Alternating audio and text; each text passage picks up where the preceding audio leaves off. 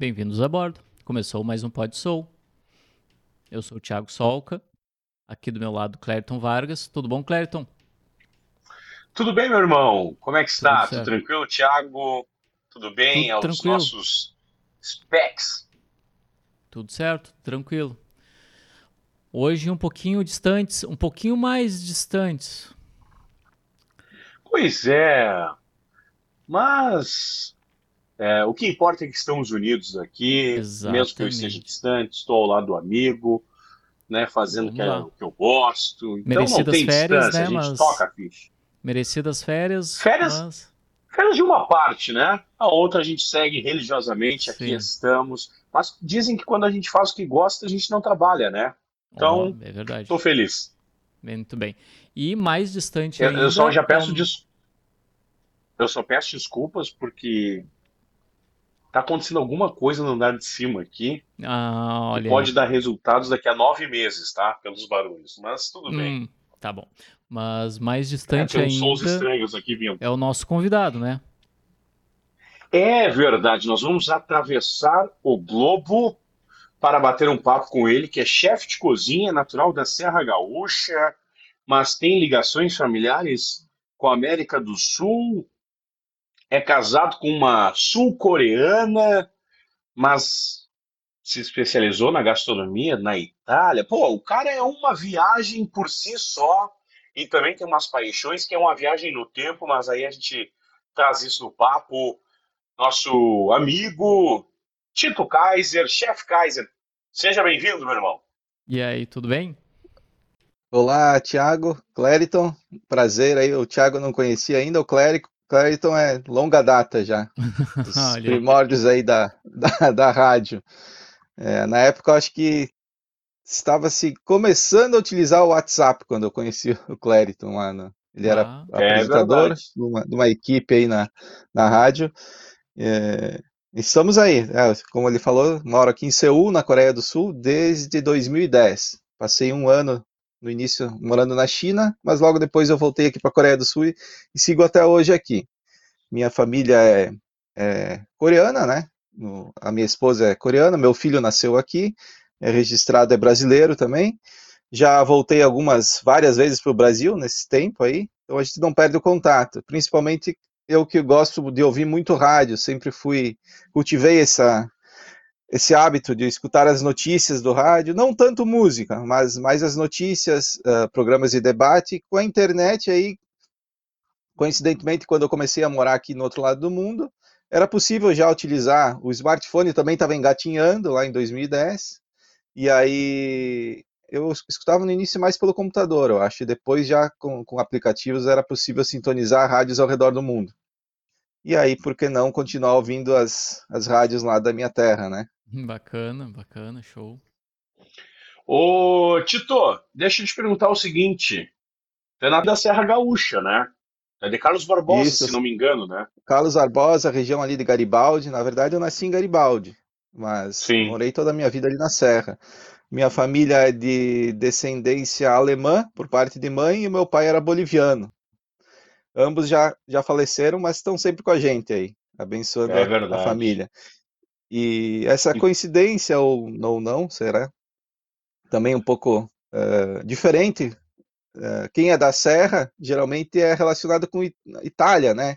Sobrenome Sim. italiano e tal, e eu ali é Kaiser.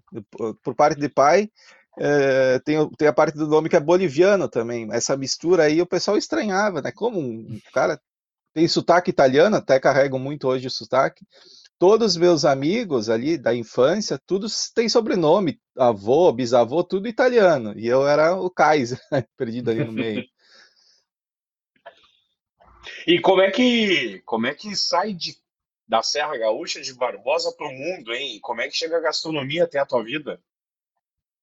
É, foi uma, uma- Eu vou ten- tentar resumir aqui, se vocês tiverem Vai alguma, tranquilo. alguma, alguma questão aí com ponto específico, mas basicamente foi assim, eu trabalhava com meu pai, meu pai era farmacêutico, a gente tinha um laboratório na Serra, e fiquei trabalhando com ele desde os 13 anos, eu comecei a circular pelo laboratório de análises clínicas. No Brasil é um pouco diferente, aqui da Coreia, quando você tem um, um, um problema que tem que fazer algum exame de sangue ou algum outro check-up, alguma coisa, você vai no hospital aqui, é mais comum. No Brasil, você vai num laboratório, geralmente é particular, né? Um laboratório de análises Sim. clínicas e tal, e era assim que era a, a, a, lida do meu pai. Era isso que a gente tinha na família, assim, o, o trabalho dele. E, e ele tinha uh, o laboratório em Garibaldi, a gente morou um tempo em Garibaldi, depois Carlos Barbosa, e essa ida e vinda ali, essas cidades são, são vizinhas, né? Muito próximas. Então eu comecei a conviver ali desde os 13 anos, porque eu ficava no colégio, na saída do colégio ia para o laboratório esperar ele. Então eu ficava naquele ambiente ali de produtos químicos, uh, um, um, um semi-ambulatório, digamos assim, porque tem a parte da coleta de sangue ali, fiquei presenciando tudo isso. Aí comecei lá, com 13, 14, 15 anos, fazer serviços como se fosse office boy, né? Ir no banco, comprar alguma coisa na gráfica, essas coisas.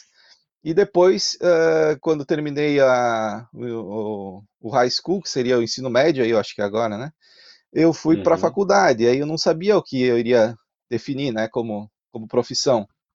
Mas aí eu já trabalhava dentro do laboratório, já com carteira assinada, tudo, fazendo a função de atendente e coletar o sangue do pessoal, né? Então fiquei muitos anos ali trabalhando como naquela, naquela função ali. E eu convivia com ele dentro ali, a, ele tinha uma sócia, né, que fazia umas análises lá e tudo. E na, o óbvio foi uh, segue a carreira do teu pai, mas ainda existia o meu avô, né? E meu, eu sempre fui de aquele tipo de caraca, de, de, de personalidade de tentar ajeitar as coisas. Sempre tem que achar um jeito de consertar uma coisa. Até o óculos que quebrou ontem, eu já estava pensando como é que eu vou arrumar, mas esse aí não tem. Quebrou, vou ter que ir lá depois trocar. Então, desmontava o que tinha em casa, telefone, essas coisas. Aí o meu avô dizia, quando, até o meu avô, para me incentivar, quando eu era bem jovem, ele me deu uma caixa de, de isso anos 80, início dos anos 80, uma caixa com ferramentas para carpintaria né? Mas tudo pequeno, um serrote pequeno, um martelo pequeno. E eu vivia ali batendo, martelando, serrando. E aí ele me disse, o teu, ele falou para minha mãe, o teu filho tem que ser engenheiro, né?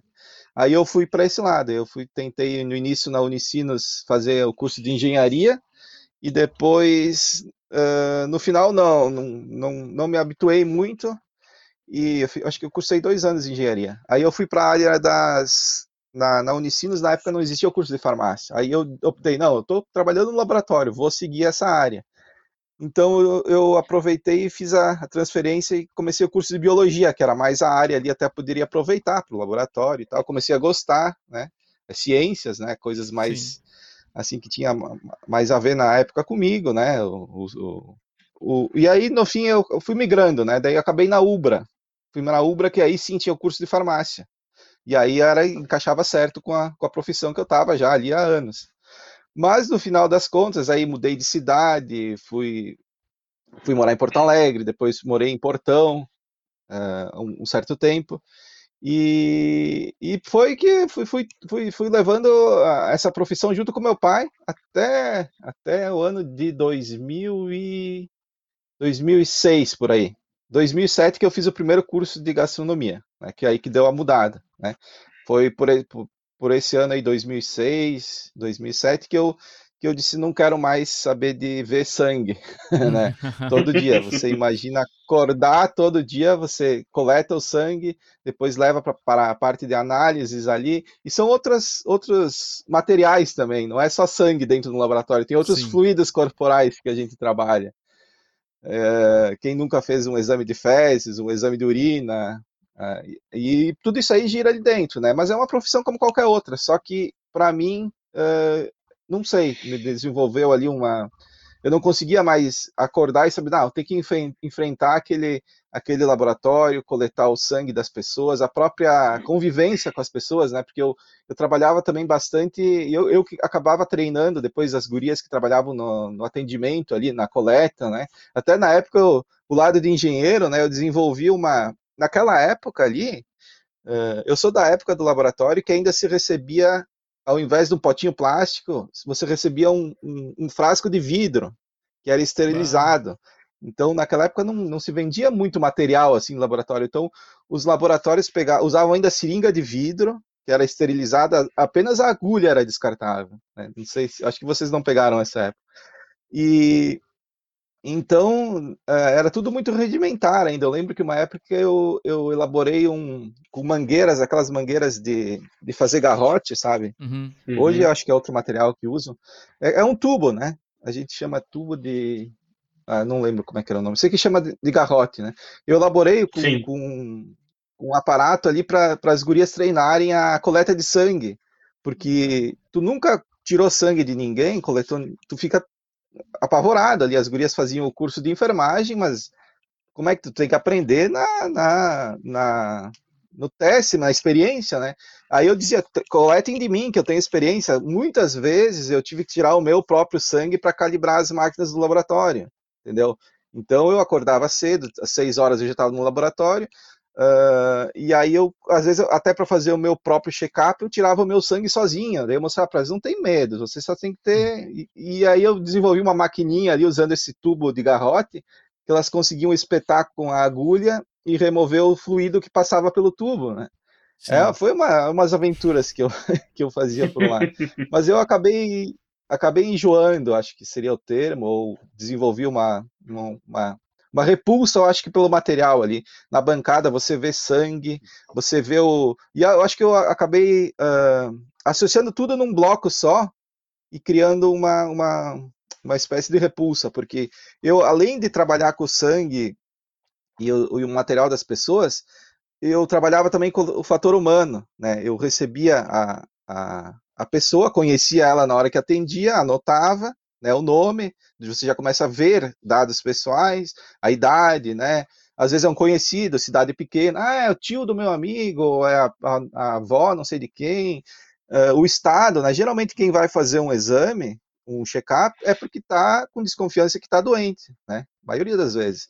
E geralmente, muitas vezes, a resposta não é boa, né, no resultado. Né? Depois é. começaram a vir uh, exames de, de AIDS, né, o HIV, teste de HIV, Uh, às vezes até um próprio uh, resultado de uma simples teste de gravidez também, às vezes é, é tem aquele, aquela, aquela coisa, às vezes a pessoa vinham pessoas de outras cidades, né, para fazer o teste de gravidez para meio que disfarçar, né, às vezes era um, era um relacionamento extra ou não sei o que, tinha toda essa história, e aí tu entrava em contato direto com a pessoa, e, e às vezes tu acompanhava isso, ou era uma pessoa idosa, ou alguém, até um jovem que descobriu um câncer, e toda semana ou todo mês estava ali no laboratório, contato diário, tu, tu fazendo, acompanhando, sem, tu, sem, sem tu ter uh, noção, tu automaticamente acabava acompanhando o histórico dele, porque tu estava coletando sangue, estava anotando, estava fazendo os exames, acompanhando os resultados, a entrega, a reação das pessoas.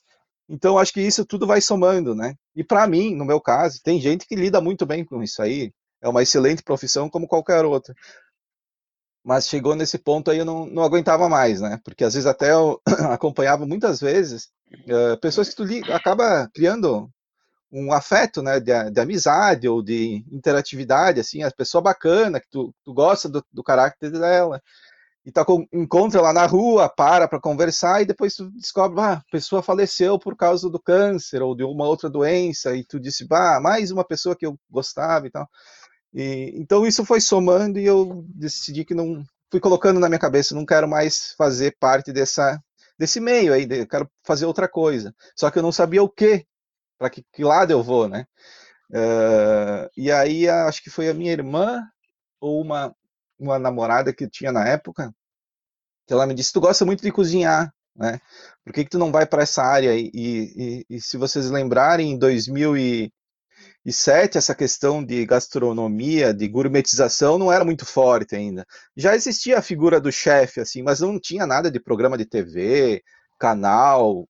Os canais que tinham na TV era a tia Ofélia lá e olhe lá, se eu não me engano, para essa época aí. E no YouTube também Maria não era. Receitas de. Isso, e receitas de, de de, de, dona de casa era o que tinha no YouTube, não tinha um cara, um, uma figura do profissional ali, não tinha muita coisa, é muito raro que tem. Tinha um, acho que era o Silvio Lancelotti, era, acho que era um cozinheiro que aparecia na TV, um dos primeiros, eu acho que era um gordinho, não sei que canal que era. Ele fazia umas receitas ali, tem algumas que eu até faço até hoje, assim, porque eu gostava que, de, que ele fazia rápido ali. Enfim, eu, eu gostava de assistir esse tipo de, de de, de programação, né? Mesmo sendo rara, eu acumulava. A minha mãe, como eu não sei se eu mencionei no início, ela faleceu, eu tinha apenas cinco anos, mas ficaram os cadernos, ela era uma excelente cozinheira, né? E ficaram os cadernos dela, os livros que ela anotava as receitas, e me passei a minha vida, a minha adolescência ali.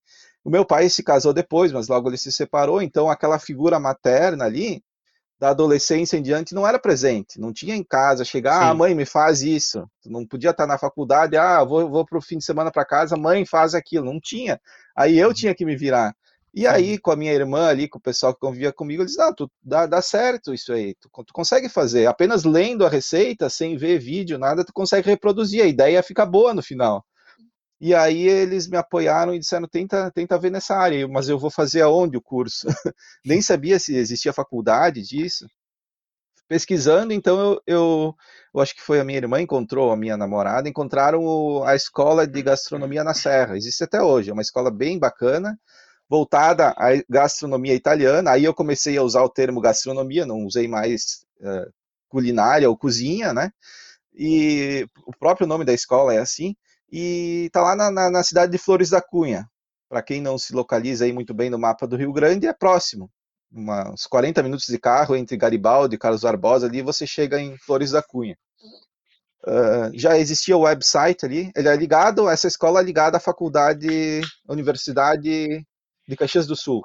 Quando eu vi as imagens ali da, da escola, eu disse, não, vou pegar o carro e vou até lá. Né? Marquei um horário lá, uma, uma, uma, visita guiada, lá eles me mostraram toda a escola, e era diferente de tudo que eu tinha pesquisado até então. Acho que o único curso que existia relacionado à, à, à gastronomia culinária era na Unicinos, era um curso, curso de nutrição. E aí tu tinha ali toda a carga horária da, da, da, faculdade de nutrição e lá adiante algumas horas de, de práticas culinárias, ou, mas eram poucas horas, né? E era isso que tinha aí na nossa região. Não existia escola nenhuma que te ensinasse, a única era essa aí. E quando eu cheguei, quando eu cheguei lá e eles me falaram na época, eu acho que na, o curso de nutrição na Unicinos eram dezenas de horas, sei lá, 20 horas, 15 horas, uma coisa assim. E lá na escola, o curso inteiro eram 600 horas, se eu não me engano, de aula. E aula prática. Tu, estuda, tu não tinha a, a, o tradicional sentar na carteira ali, ficar prestando atenção no quadro. Não, tu, a, o teu local ali de estudo era um fogão na tua frente, tinha um monitor para tu acompanhar o chefe que estava lá na frente fazendo a receita, tá? E na tua bancada ali tinha as tuas panelas, a tua faca que tu ganhava ali, uh, o, o material básico para cozinhar e cada aula era duas ou três receitas. Né? E aí eles me explicaram isso, tu vai ficar aqui, aqui tu vai ter teu uniforme, aqui tem e o chefe lá na frente ele fazendo a receita e vocês depois replicando aqui para re eh, responder a ele com o prato final. Quando eu vi aquilo ali, eu disse, mas é isso aqui que eu quero, né? Eu quero ficar aqui já. E, e aí que eu decidi mudar de, de vida. Eu fui para esse, esse ramo, me matriculei lá, fiquei três meses, me, me mudei para Flores da Cunha, fiquei morando num hotel lá e terminei, comecei a minha formação ali. E ali que eu, cada dia era uma aventura nova, descobri, eu não, eu, eu não entendia nada de, de, de cozinha, culinária, de termos técnicos, e ali eu fui aprendendo tudo, toda essa bagagem começou ali aí tu desperta, né? Tu vai, aí começa a comprar livros, começa a consultar conteúdo na internet, que, que é muito rico nesse, nesse, nesse dado aí. Aí começaram a surgir escolas, aí eu descobri que tinham alunos ali naquela escola que eram de Manaus, São Paulo, do Nordeste. Tenho amigos até hoje que eu fiz ali por causa disso aí. Uns eram advogados, outro era uh, vendedor que largou a profissão, ou, tudo era a pessoa assim, que largou a profissão para querer entrar para culinária, e eu não era diferente. É, e assim que começou tudo. Durante o Quer, curso, Tito, durante o curso, que aventuras assim que tu passou, o que que tu ficou surpreso, porque cozinhar no dia a dia em casa é uma coisa, chegar lá e aprender que não se corta o tomate desse jeito, se corta cebola daquele outro. O que, que tu foi aprendendo assim que tu viu? Pô, mas é muito diferente da vida cotidiana de um trabalhador, de uma trabalhadora eu, eu acredito que é o profissionalismo, né, que tu, que tu, que tu absorve ali. Tu começa a entender, por isso que eu acredito que aí está a resposta nessa tua pergunta, Clariton, para quem vai dar certo e quem não vai dar certo na cozinha. Tu acha que tu Uhum. consegue fazer, mas quando tu vai afundar ali, tu não, não entende. Porque tu começa a entender por si só. Eu, eu lembro, não foi um chefe que me falou. Eles vão explicando ali, mas tu tem que se dar conta o que, o que tu tá aprendendo ali, os métodos de cocção, os métodos de co... Começa sempre pelo básico, né? A primeira aula, se não me engano, é uh, como cortar os legumes, né? Como afiar a faca. Na primeira aula, acho que são três lições. A primeira é afiar a faca e reconhecer os utensílios, daí tu pega uh, o, os tipos de cortes que tu vai fazer com os legumes ali, até para aprender, né? E tem, tinha gente ali que nunca tinha segurado uma faca direito, né? Não sabia o jeito de segurar os legumes com os dedos e tal. Isso aí tudo aprendi lá. Mas eu sempre tive destreza assim com a faca, nunca me cortava assim. Mas tinha gente que se cor cortava naquela aula, tinha que sair dali para enfermaria. E, e, aí depois vai, isso vai, vai, vai, vai só ficando cada vez mais difícil, né? E aí tu, tu aí que vem o teu dom, né? Tu, tu, tu é para isso ou tu não é para isso. Tinha gente ali que não, não aguentava mais, né? Não, não chegou a abandonar o curso, até porque era caro. Mas tu via que aquele cara ali, não, ele só fazia brincadeira, não, não, não via, ficava olhando pro relógio a hora de terminar a aula, porque era cansativo ficar várias horas em pé ali, cozinhando, esperando, cortando, misturando, né? Então, uh, o chefe te dando, além de te, te, te, fornecer as informações da receita, dos métodos de cocção, não era só uma receita, ele te dizia por que, que tu ia fazer daquele jeito. E aí, quando tu absorvia isso, uh, as coisas básicas, tu ia ver que era, que era quase tudo a mesma coisa para as diferentes uh, aplicações, ou molhos, ou receitas, até na confeitaria. E, e quando tu passa a entender isso, tu passa a cozinhar diferente. Mesmo que tu for fazer um bife na chapa em casa, tu sabe como que tu tem que esquentar a panela, tu sabe como a hora que tu tem que tirar o ponto que tu quer fazer, para entender o que que a pessoa... Bom, eu posso até não gostar de carne mal passada, mas tem quem goste, então tenho que aprender a fazer daquele jeito e por que que tem que ser je... daquele jeito. Né? Não é só jogar. E, e muita, uma, muita das coisas, isso também não me falaram na escola, mas tu associa, né? Como eu sou da região italiana, massa, uh, churrasco, que é do gaúcho, né? Massa, uh, galeto, essas comidas italianas, sopas, uh, lasanha, essas coisas, tudo tem ali né, na região. No, no, início, um modo bem rústico ali, tu comia na casa de alguém, era um pouco diferente, o, os próprios temperos que tem ali na, na serra, né? As nonas utilizavam, as avós dos meus amigos utilizavam, aí comecei a entender por que, que elas utilizavam aquilo ali, né? Tinha um, uma lógica, né? Uh, e isso tudo tu vai, tu vai absorvendo ali, daí quando teu convívio, aí depois eu voltava para casa no final de semana, eu tentava aplicar as receitas, né? Aí o pessoal em casa dizia, mano, ficou diferente, o que que tu fez aqui? Tá diferente. Eu disse, não, agora eu entendi como é que é para fazer. Quando tu entende, tu dá atenção para acertar e, e, e, corrigir aquilo que tu nunca fazia. E as, as, as nonas ou as vovós, não precisa ser italiana, elas aprendiam isso da convivência, né? e elas faziam isso intuitivamente, né? Não, não, não, ninguém ensinou para elas assim, não, tu tem que fazer isso porque senão vai ficar assim. Não, elas faziam assim porque dava certo, então faziam igualzinho, né?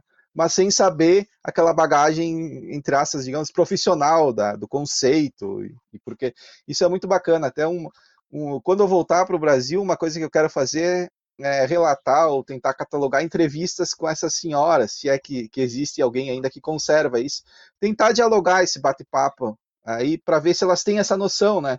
A senhora sabe que, que dá certo, por que, que a senhora sabe que dá certo essa comida que a senhora faz?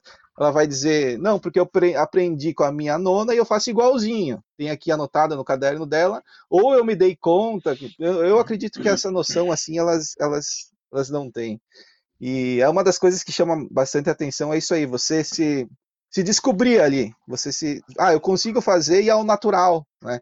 Não é uma coisa que eu tenho que ficar olhando e, e revisando e, e, e, calculando, ou tendo, não, tu já é um, quase que um instinto, né? Mas quando, quando, quando tu entende isso, aí só vai para frente, né? consegue, tu não tem mais medo de, de, de, fazer uma receita. Às vezes uma receita só trava porque tu não tem ingrediente, não por falta de, de habilidade, né? No momento que, que, que, tu faz ela a primeira vez, ela fica muito próximo do que a perfeição. Duas, três vezes, aí vai ficar perfeita. Agora, se tu tem que fazer uma, duas, três, quatro, cinco vezes, nunca dá certo, aí é, não é o teu, não é a tua área, né?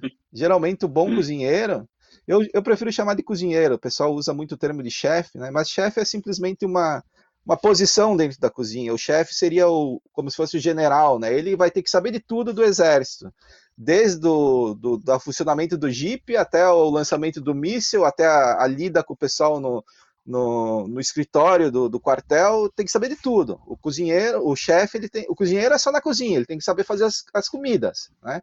As receitas, muito bem feitas. O chefe ele tem que saber de tudo, desde como, como colocar a toalha de mesa no salão, como receber os convidados, como, como lidar com talvez uma entrevista, uh, e principalmente na cozinha. Tem que saber desde a confeitaria até o, a sobremesa ou a entrada, ele tem que saber de tudo. Se um cozinheiro tem uma dúvida, tu vai perguntar para o chefe. Né? Então o chefe ficou muito glamorizado, não é o cozinheiro, mas o chefe nada mais é que um bom cozinheiro, na verdade. Sim. Ô, Tito, e aí depois que tu te forma, tu já começa a embarcar na área profissional, tu já vai pro, pro trabalho ou só te motivou a buscar mais e mais especializações? Bom, quando eu terminei, o curso lá em Flores da Cunha, a minha ideia era voltar para a minha cidade e começar a trabalhar nessa área. Até lá na, cidade, na, na escola mesmo, tu, tu participa de alguns eventos, né? Uh, os chefes, não é só um que tem lá, na, na, época tinha quatro ou cinco. Eles têm a sua vida profissional fora da escola e às vezes eles faziam algum casamento ou algum evento e eles convidavam os alunos de que, que tivessem interesse, né, para ajudar na, na elaboração do, dos eventos e, ou na própria escola, que ela mantém um restaurante, tanto para a alimentação dos alunos, como para fazer um, um serviço externo, ou receber ao, quem quisesse contratar e fazer um evento dentro da escola, ali, com todo aquele glamour, né? um salão de primeira linha, os, os, os pratos, todo, todo o adorno que, que faz aquilo lá, os garçons, tem a carta de vinhos, inclusive tem o curso de, de, de vinhos dentro do, desse, desse currículo da escola. Então ali eu, eu, eu fui experimentando tudo isso. E aí quando eu voltei, eu pensei, vou abrir alguma coisa ou vou trabalhar nessa área. Né? Só que na, naquela época uh, não tinha muito, como eu falei, não era muito, não tinha muitos restaurantes na Serra. Hoje você vai, tem até no interior do interior, lá de Garibaldi, de Bento Gonçalves, tem restaurantes que fizeram no porão. Então tem muito, muito local para você trabalhar. E naquela época eu, a minha ideia era abrir alguma coisa. Ou um, eu tinha contato com algum desses chefes aí, talvez eles tinham algum, um, algum restaurante que eles iam abrir, ou de algum conhecido, também era nessa área aí, a, a digamos, a pro, prospecção de, de alguma oportunidade ali para começar o trabalho. E quando eu, quando eu terminei o curso, voltei para minha casa, eu já estava pensando, bah, vou, a minha casa era grande, tinha espaço para fazer alguma coisa também se eu quisesse, ou eu poderia montar uma cozinha, também essa era uma das ideias, montar uma cozinha e fazer alguma coisa para como um serviço, digamos assim. Uh, eu tinha já uma ideia de fazer eventos, mas pequenos, para uma família só, entendeu? Na casa da pessoa. Era, eram várias ideias, mas aí uh, o meu pai me disse assim: por que que tu não, Tito, por que que tu não continua estudando? Eu disse, é uma coisa que eu não tinha pensado, né? Eu, na minha ideia era já partir, nem que fosse uh, na minha cabeça, nem que eu fosse abrir uma lancheria para fazer cheeseburger, eu sabia que eu ia ser diferente dos outros que tinham na cidade, porque aquela coisa que eu falei antes, tu, tu, tu, tu já entendendo como deve ser feito um bife, um hambúrguer, Uh, desde o lavar a salada até manter ela fresca na geladeira, vai tudo somando, né? Então o teu meu uhum. hambúrguer poderia ser melhor, no mínimo melhor do que os que tinham, ou diferente do que haveria na cidade, mas não aquela coisa de, de gourmetização que veio logo em seguida, não, hambúrguer gourmet, o pãozinho colorido e não sei o que. Não, era só fazer melhor com gosto, mais para não ficar aquela coisa bem comum. E aí eu tava por essa área, ou abria um, um pequeno restaurante, é. Enfim, aí o meu pai disse, por que tu não tenta continuar estudando? Mas aonde, pai? Não tem. Aqui, se eu for, só em São Paulo, né? E eu gosto da cozinha italiana, ainda mais limita mais, né? Vou fazer cozinha francesa ou cozinha, sei lá, asiática, hum, só em São Paulo, se eu quiser aprofundar. E aí, numa dessas, eu acho que meu pai encontrou o chefe em algum evento ali na Serra, não sei. Aí ele disse para ele, eh, eu acho que ele perguntou, acabou perguntando, se ele quisesse continuar estudando, onde que ele iria? Aí ele disse, olha, tem alunos aqui da escola, porque essa escola ela tem uma, acho que eu não falei o nome da escola, convém falar se alguém for ficar curioso. É só procurar em Flores da Cunha ITIF. I C I F, ITIF. É uma escola que tem ali, bem fácil de encontrar. E ele disse assim para o meu pai: Olha, o, essa escola que a gente tem aqui na Serra, ela veio aqui, mas com um. com uma. Como é que eu vou dizer? Ela tem uma ligação direta com a escola que existe na Itália. Né? Ela representa a escola da Itália no Brasil. Aquela escola que existe na, na Itália, ela é específica para estrangeiros, não é para italianos. Então, é os estrangeiros que vão para a Itália ou que vivem lá e querem estudar cozinha italiana. E aí eu, ele me disse, ele indicou para o meu pai, tem alunos daqui que eles terminaram o curso daqui e foram fazer na Itália o mesmo curso, só que daí é tudo em italiano, né? Ingredientes italianos, o chefe é italiano, né? ah, o ambiente ali é todo é, tradicionalíssimo mesmo, é até em Turim, fica muito próximo de Turim, na Itália, no norte da Itália. E aí ele me veio para casa, meu pai me colocou essa ideia na cabeça. E aí eu falei com os amigos ali, ó, com, com aqueles uh, da região ali, né? Naquela época tinha grupo, acho que era por e-mail que a gente falava, hein? Os, os formados, né, daquela turma, uhum. né? Aí eu, um outro disse, ah, eu também estou pensando em ir para Itália. E aí a gente formou um grupo lá e resolveu ir. Encontramos outros brasileiros ali do, do Brasil. No, no, total, acho que se não me engano, seis ou oito alunos do Brasil que foram fazer esse grupo na Itália. Aí eu me inscrevi lá na, na, na Itália, na escola, em 2008, tá? Em 2007 foi a formação no Brasil. Em 2008, em abril de 2008, eu embarquei para a Itália para ficar lá para fazer esse curso. E foi uma experiência bacana, tanto que eu aprendi o italiano, foi culturalmente foi sensacional, né? E foi lá que eu conheci a minha esposa. É, nessa escola de estrangeiros existiam existia o grupo de brasileiros, o grupo de coreanos e o grupo de japoneses, né? Cada um fazia os, os, o seu curso, né? Não era misturado. A, a, convivência era apenas no local onde que se morava, né? Existia um prédio lá de três andares que era como se fosse um internato, né? Para você uh, dormir, ter as suas coisas. Uh, o café da manhã era servido lá e depois você passava o dia na, na, na escola, que era até um castelo, um castelo medieval, assim, que foi re, re, remodelado para para uh, servir como, como, como uma escola. Então, muitos, até inclusive um dos chefes que tinha em Flores da Cunha, ele fez o curso na Itália e depois veio para o Brasil. E eu acho que ele é do, da, da região da fronteira, Clériton. Acho que ele é, Sim. é Bagé. É para aquela região. Não, não para que lado aqui? Não é Chuí. Eu sei que é da, ele é da fronteira. E ele voltou para o Brasil depois desse curso e pesquisou onde trabalhar. E aí ele encontrou lo, local ali na Serra Gaúcha. Então ele não era natural Sim. da Serra, mas ele tinha feito o curso lá e encontrou esse. E aí ele, eu me espelhei, até hoje eu me espelho nele, porque ele, ele viajou, ele foi para Itália, voltou para a fronteira, depois foi para a Serra. Uh, um cara bem bacana, o, Abílio, o chefe Abílio. E, e, lá encontrei a, a, minha esposa, né? Na época eram só colegas, né? Até hoje tenho colegas aí uh, que eu mantenho contato, né?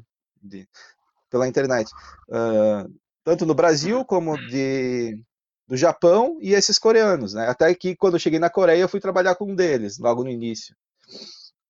No início a minha esposa era sempre apenas uma colega ali, né? Mas depois a gente começou mais para o final do curso a gente se conheceu melhor ali numa dessas festas de confraternização que existia às vezes no final de semana ali, na própria aquela casa, se, se, se chama Caxina, que é o local de convivência dos alunos ali. E aí no final tipo de semana. Uma república. Uh, isso, mais ou menos isso aí. E aí naquela convivência ali, uh, no, no, no, sábado para o domingo, às vezes sempre tinha uma confraternização maior, com, com bebidas, alguém trazia alguma coisa, comprava e a, até tinha música e tal, ficou um ambiente de festa ali. Aí a gente foi se conhecendo, se aproximando, dançamos ali músicas italianas e tal, e começamos a conversar, porque o ambiente ali era um salão, né? E aí, quando tu queria estudar uh, alguma coisa ou pesquisar, tu ia para o salão, colocava o teu computador ali, e ficava ali pesquisando, anotando, revendo os vídeos que tu tinha gravado da aula. Naquela época era tudo câmera digital, aquelas pequenas, sabe? Não existia o smartphone assim. Sony Cybershot. E aí eu fiquei isso aí, isso é cartão de memória, essas coisas aí. E, e aí que a gente começou a conviver. E o nosso convívio, ela era coreana, né? Ela é coreana. E eu brasileiro o meu inglês era. Eu nunca, nunca frequentei, acho que eu frequentei, frequentei seis meses ou um ano numa escola de inglês particular, não fiz aquele curso de inglês. Mas isso era suficiente para mim navegar na internet, ler alguma coisa. Aprendi muito com, com as fitas VHS de filmes em inglês, que era subtítulo, né? Então, isso, isso uma, uma herança que meu pai deixou na nossa família. Ele foi o primeiro da cidade a comprar o videocassete. E eu e a minha irmã assistíamos no mínimo duas ou três fitas, né, de, de filme. Lá desde, a, sei lá, 13, 13 anos, por aí. E isso ajuda, querendo ou não, te ajuda no inglês, né? Porque tu tá ouvindo a pronúncia e lendo em, em português. E isso não tem como não aprender, tu aprende muita coisa. Então, eu sempre, sempre lembro disso aí, ó. O meu inglês veio muito dessas fitas de VHS, hein? E aí eu tentava me comunicar com ela, mas aí não em inglês, né? Uh, o, o, que eu já estava fluente ali era, era o, o, e me esforçando de aprender era o italiano. Aí eu não, eu não, não, não, não, não tentei, acho que alguma palavra, ah, eu não lembro como é que é.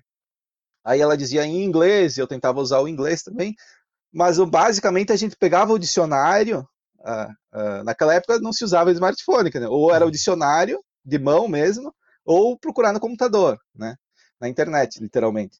E aí, assim, a gente foi uh, se esforçando. Ela também queria aprender o italiano, né? E eu também queria aprender, não queria voltar para o Brasil sem aprender o italiano. Eu via meus colegas ali uh, que não estavam muito interessados. No meu grupo ali, acho que só tinham dois ou três realmente interessados. E, e aí eu disse: não, se não der certo aqui uh, a, a, culinária, a cozinha, pelo menos da Itália, eu vou voltar falando italiano, vou aprender, né? Porque eu ia ficar três meses no curso e mais seis meses trabalhando num restaurante, num hotel. Eles se davam como estágio no final, era tudo incluído. Tu pagava o, o curso e depois eles te davam tudo: a estadia na escola, a comida na escola, o, o estágio, que era como se fosse uma obrigação, e, e também tudo, tudo, tudo incluído, né? Tu não gastava um centavo. Enquanto eu fiquei no restaurante, ah, eu recebia ah, o conhecimento, aprendizado, experiência, mas não gastava um centavo. Né? E, e aí eu disse, não, vou ter que aprender o italiano. E aí eu me esforçava. Ela também, eu acho que tinha essa ideia, né? De aproveitar, tu tá na Itália, tu tá num país que, que a língua é essa, se tu voltar e ficar quase um ano ali e não aprender a menos o italiano, é um, é um dinheiro jogado fora, né? Ou um desperdício de tempo. E aí eu comecei a me comunicar e a gente, até hoje a gente usa muito do, do italiano no dia a dia. Meu filho, uhum. ele fala, ele tem oito anos já, o Cris. Ele fala, a primeira língua, lógico, é o coreano, por causa da mãe aqui onde que a gente mora, ele nasceu aqui. A segunda língua é o inglês, porque desde o jardim da infância ele, ele, ele frequenta uma escola internacional que a língua uh, usada na escola é o inglês. Depois ele trocou, foi para para as primeiras séries ali, a educação ali, a, a, a alfabetização da escola continua sendo no inglês, e a terceira língua é o português, e alguma coisa ele fala em italiano, porque ele pega eu e a minha mulher, imagina, no início, a gente foi deixando, né, o italiano, a gente, mas acaba usando, às vezes dá um, uma discussão mais forte, aí a gente acaba discutindo italiano. e, e, e assim, assim que foi. Aí eu conheci ela e a gente acabou se. Depois da escola, moramos mais um ano na Itália e depois decidimos nos casar. E aí, vamos morar onde? Aí eu disse, ah, vamos para o Brasil, né? Lá, para mim, era o mais lógico, né? De novo, era o mais lógico era ir para o Brasil. Tem mais. O Brasil é enorme. Tá? Ali, a região da Serra era. Quem, quem vai fazer um curso de culinária italiana e é da região da Serra, tu não vai para outro lugar, tu vai querer abrir um negócio ali, né? Sim. E aí, mas aí no fim prevaleceu que a família dela era maior. Né? Ela tinha ainda a avó viva aqui, os pais, os tios, tias, a família era bem grande aqui. Né? E aí eu vim visitar ela aqui também antes do casamento para ver se a família ia aceitar e tal, receber a comprovação. Ah, um estrangeiro, como é que vai casar com um estrangeiro, com um coreano? Não pode, tem que ser casar com, com, com um coreano e tal. Mas no fim eles aceitaram e aí a, a, gente efetivou o casamento, só que uh, legalmente, para os padrões coreanos, para efetivar, primeiro tu tem, no caso de brasileiro, tá? Se for americano ou australiano, talvez seja diferente. Mas no, na questão do Brasil, tu tem que primeiro efetivar o casamento no Brasil e depois vir aqui fazer o casamento na Coreia, para ser do jeito que eles, que eles querem, né? Estabelecido. Então assim foi feito. A gente foi para o Brasil, E aí, nesse tempo aí, já, já decidimos, ah, vamos ficar na Coreia, porque a família é maior, aqui no Brasil, uh, ela, ela era muito ligada na época ainda com a avó, né? Então, acho que isso, isso influenciou bastante. E aí decidimos vir para cá. Aí que eu acabei parando aqui. Mas agora, atualmente, a gente tem a ideia de ir para o Brasil. A última viagem no Brasil foi em de 2019 para 2020, aí no finalzinho de 2019, já com essa ideia de, de avaliar onde é que vamos para o Brasil tentar passar uma temporada lá para ficar. Mas primeiro vamos lá ver como é que são as coisas, ver se tem, tem jeito. O Cris, nessa última viagem, ele ficou numa escola um mês, frequentando a escola em português no Brasil, normal, com outros colegas e tal. E ele se deu super bem. A professora, no final, ela disse: não, se ele ficar aqui até o final do ano, é que eram poucos meses para terminar, ele vai, vai passar de ano, vai no próximo ano vai estar tá perfeito, não, não, se preocupem com isso. E aí a gente voltou com essa ideia aí, bah, vai dar certo, vamos ajeitar as coisas aqui. Na época eu tinha um restaurante aqui, eu vendi o restaurante justamente para ir para o Brasil para para colocar em, em, em, ao menos tentar. Eu não podia deixar fechado aqui o restaurante. Eu resolvi vender, apareceu a oportunidade e eu disse, ah, eu montei uma vez, eu posso montar de novo, né? É melhor do que eu deixar na mão de alguém aí, é menos incomodação vai que dá algum problema também. Então, vendia, apareceu, vendia, a gente foi para o Brasil, deu tudo certo, aí voltamos, e aí o que, que aconteceu de 2019 para 2020? A pandemia. Aí aí bagunçou tudo. Aí, é, aí os planos. Mas ainda agora parece primeiro, que está liberando. Chegou né? primeiro que aqui, né? Isso, isso, foi ali no finalzinho de 2000. A gente chegou aqui, voltou, era novembro de 2019. E aí, louco, já fazendo planos, bah, o Cris, aquela ideia que a professora falou quando terminou as aulas né, no Brasil, ela disse aquilo para nós, ele está indo super bem no colégio ali, ele é um ótimo matemático, ele é o primeiro da aula de matemática, né? E aí, e o português ele só melhora, né? Claro, é o convívio, né? Ele já falava Sim. comigo, né? Só que o que te falta é o para todo mundo, eu sempre essa experiência que eu tive de línguas, né? Uh, isso aí eu vi um dia num um cara que falou, o, o, principal não é tu estudar, não é tu, ah, eu vou estudar inglês, vou me matricular ali, o melhor cursinho de inglês da minha cidade. O negócio é tu, tu, tu mergulhar no, no, no ambiente Sim. do inglês, se for, né, no caso. Então tu tem que começar a ler o jornal em inglês, tu não vai, tu não tá morando nos Estados Unidos, tu tá estudando. E o estudo geralmente é duas horas por dia e olhe lá se tu for fazer um curso sério ali. Isso se for todos os dias, né? Geralmente, às vezes, um curso aí é duas, três vezes por semana. Então tu tem que mergulhar, tu tem que desligar do, do português, tu quer olhar TV só em inglês, vai procurar lá o noticiário em inglês e vai assistir. Quer, ah, eu gosto de futebol, vai, vai procurar a Liga Internacional de Futebol, vai ouvir lá noticiário só em futebol, mergulha na cultura Sim. inglesa. Tu quer ler um livro, quer fazer uma receita só em inglês, esquece o português.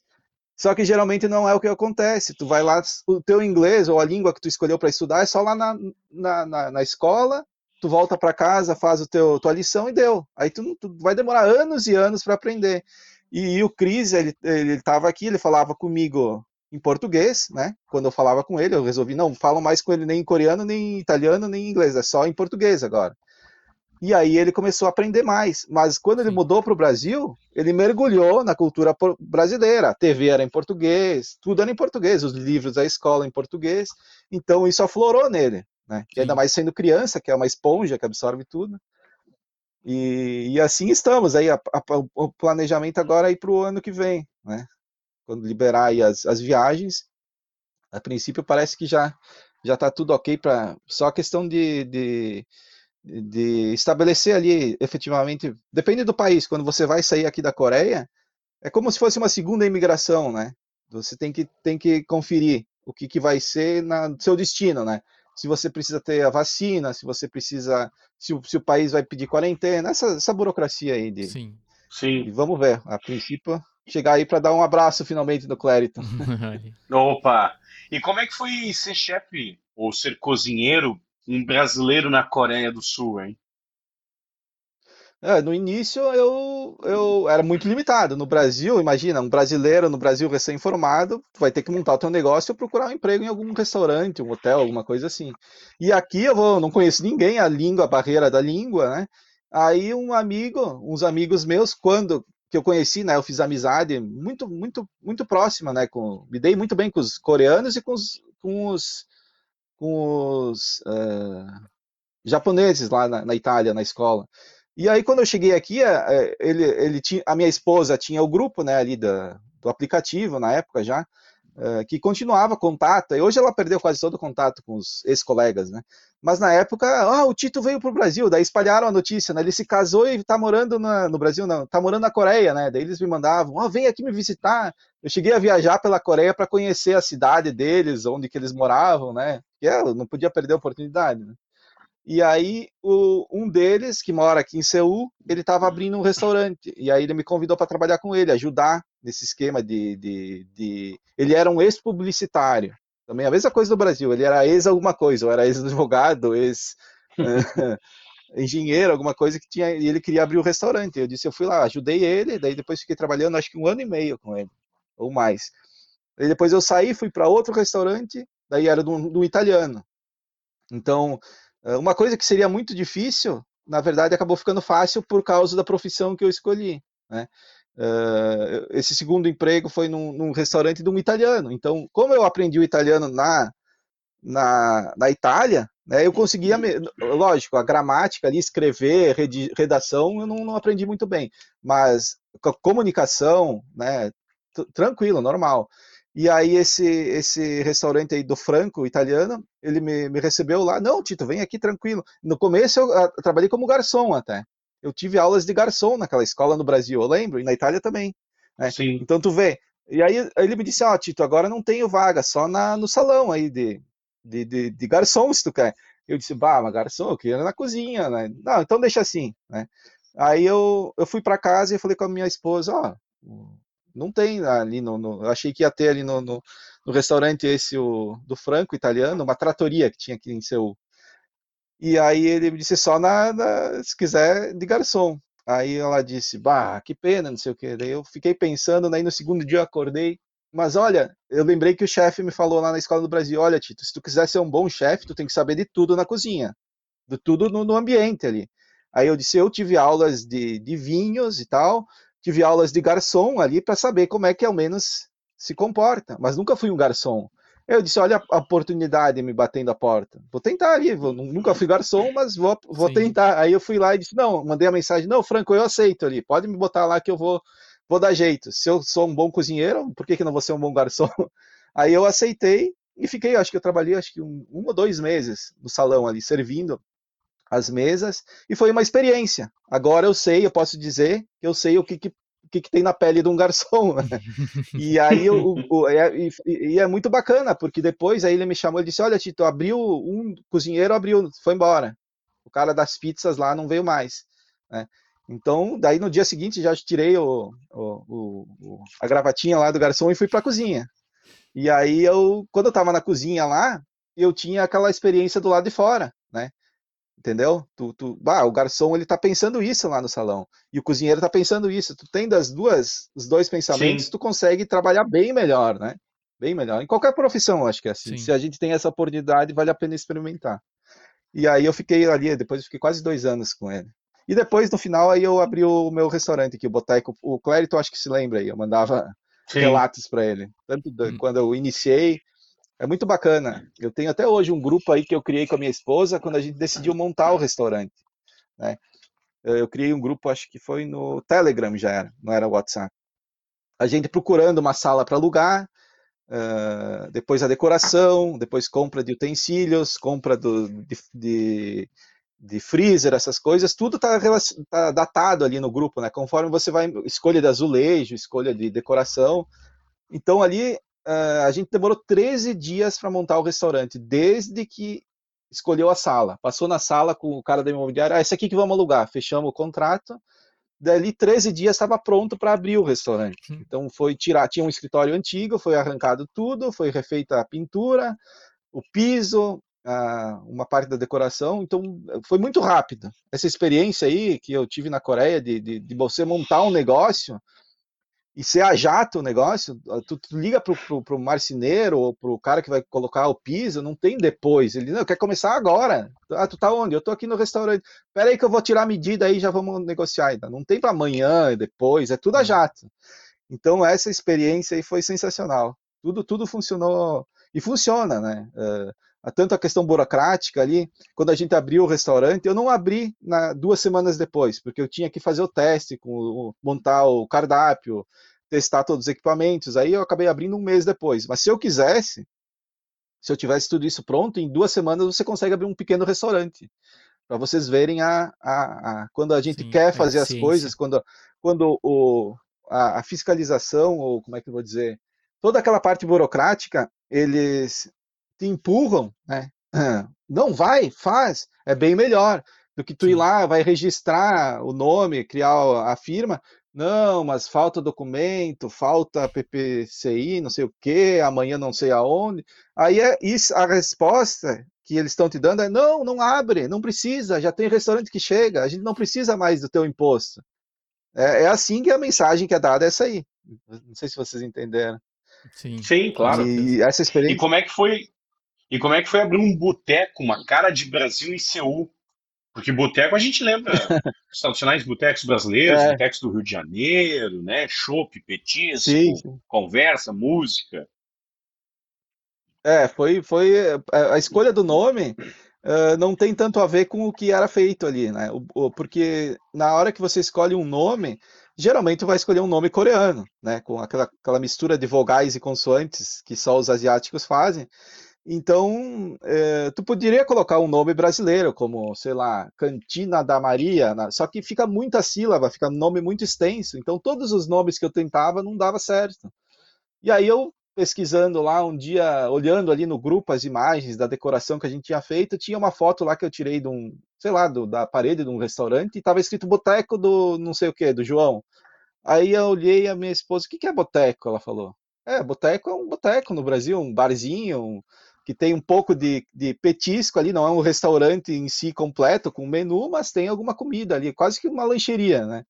E tem sempre o álcool junto, misturado. E ela disse, então vamos usar isso aí, boteco, porque fica a sonoridade fica pouca, né? Ah, aliás, a, a, a, complexidade da, da palavra boteco é só três sílabas, e para o coreano ia ser fácil de decorar, e então ficou por isso que a gente escolheu. E também, se alguém perguntasse ali, o que é boteco? É um nome brasileiro, de onde que vem? Ah, é isso, assim, até em, em italiano é bodega, ou espanhol é Sim. bodega, é o, é o, é o mesmo, mesmo nome. Aí alguns ali, alguns estrangeiros que vieram no restaurante, ah, bodega eu conheço, é a mesma coisa, a mesma coisa. No Brasil se chama boteco, é uma bodega. E por isso que foi escolhido o nome. E, e, e já o cardápio ali basicamente era italiano, né? Era o italiano, eu colocava alguma coisa de brasileiro, mas não cheguei a fazer coisa tradicional, tipo feijoada, essas coisas assim, eu não fiz. Comida de boteco tradicional, eu tentei no início, até para associar com o nome, mas não, não, não fecha com o coreano, né? É, é, o coreano ali, ele quer. É, o foco aqui, se você abrir uma coisa italiana, um restaurante, como o mundo inteiro, né? Se você abrir um restaurante italiano tradicional, vai dar mais certo, você tem bem mais chances, né? E aí, às vezes, alguém pedia alguma coisa, tinha algum evento, ou, às vezes alugavam, né? O, o salão ali para fazer uma festa, alguma um, reunião de escola ou algum evento. Aí às vezes pediam alguma coisa mais específica do Brasil, eu fazia. Fiz até uma festa de aniversário uma vez, fiz só com coisas do Brasil, pastelzinho, essas coisas de, de Brasil. Mas no cardápio mesmo era o que varia, o que, que, que girava ali era comida italiana, massas, lasanhas, uh, minestras, carne, muita carne que tinha. Uh, pizzas também, logicamente. Eu fazia aquela pizza bem fininha, né? Crocante, hum, que foi, era rápido de, de, de, de, finalizar, e acho que, deixa eu ver, a pizza mais rápida, sete minutos estava na mesa. Então, tem, pro coreano ah. tem que ser assim, não pode ficar 20 minutos esperado na mesa, eles não querem saber. Hum. Não querem. Aí, então, tudo eu tive que me adaptar, né? A massa que eu fazia uh, no restaurante, menos de 10 minutos estava na mesa, não interessava o molho ou a preparação, se era espaguete, penne, Uh, é, tinha que ser isso aí, não podia passar disso ah, aí. Jato. O mais demorado que eu tinha, eu acho que era um prato, talvez um risoto, que eu fazia em 15 minutos. Mas aí o pessoal já sabe que risoto é demorado, e... mas mesmo assim é, é, é uma ideia básica aí de como pensar. Sim. Você quer fazer uma coisa na Coreia do Sul, é diferente, você tem que se adaptar, não é fácil. Agora que tu falou da Coreia do Sul, uh, uma dúvida que até eu estava falando mais cedo pro Clerton. Para ti sair da Coreia do Sul e ir para a China é aéreo ou aquático, né? Não tem, não tem terrestre. É, não tem, por causa que tu teria que passar pela Coreia do Norte, né? Pois Não é, tem. não tem, não tem uma Até, zona até possa. teria, né? É, teria como um estrangeiro, se eu quisesse, eu posso entrar na Coreia do Sul, só ir lá, imigração e tal, mas um sul-coreano jamais, né? Ah, é? Eles não Mas podem não tem lógica tu do fazer.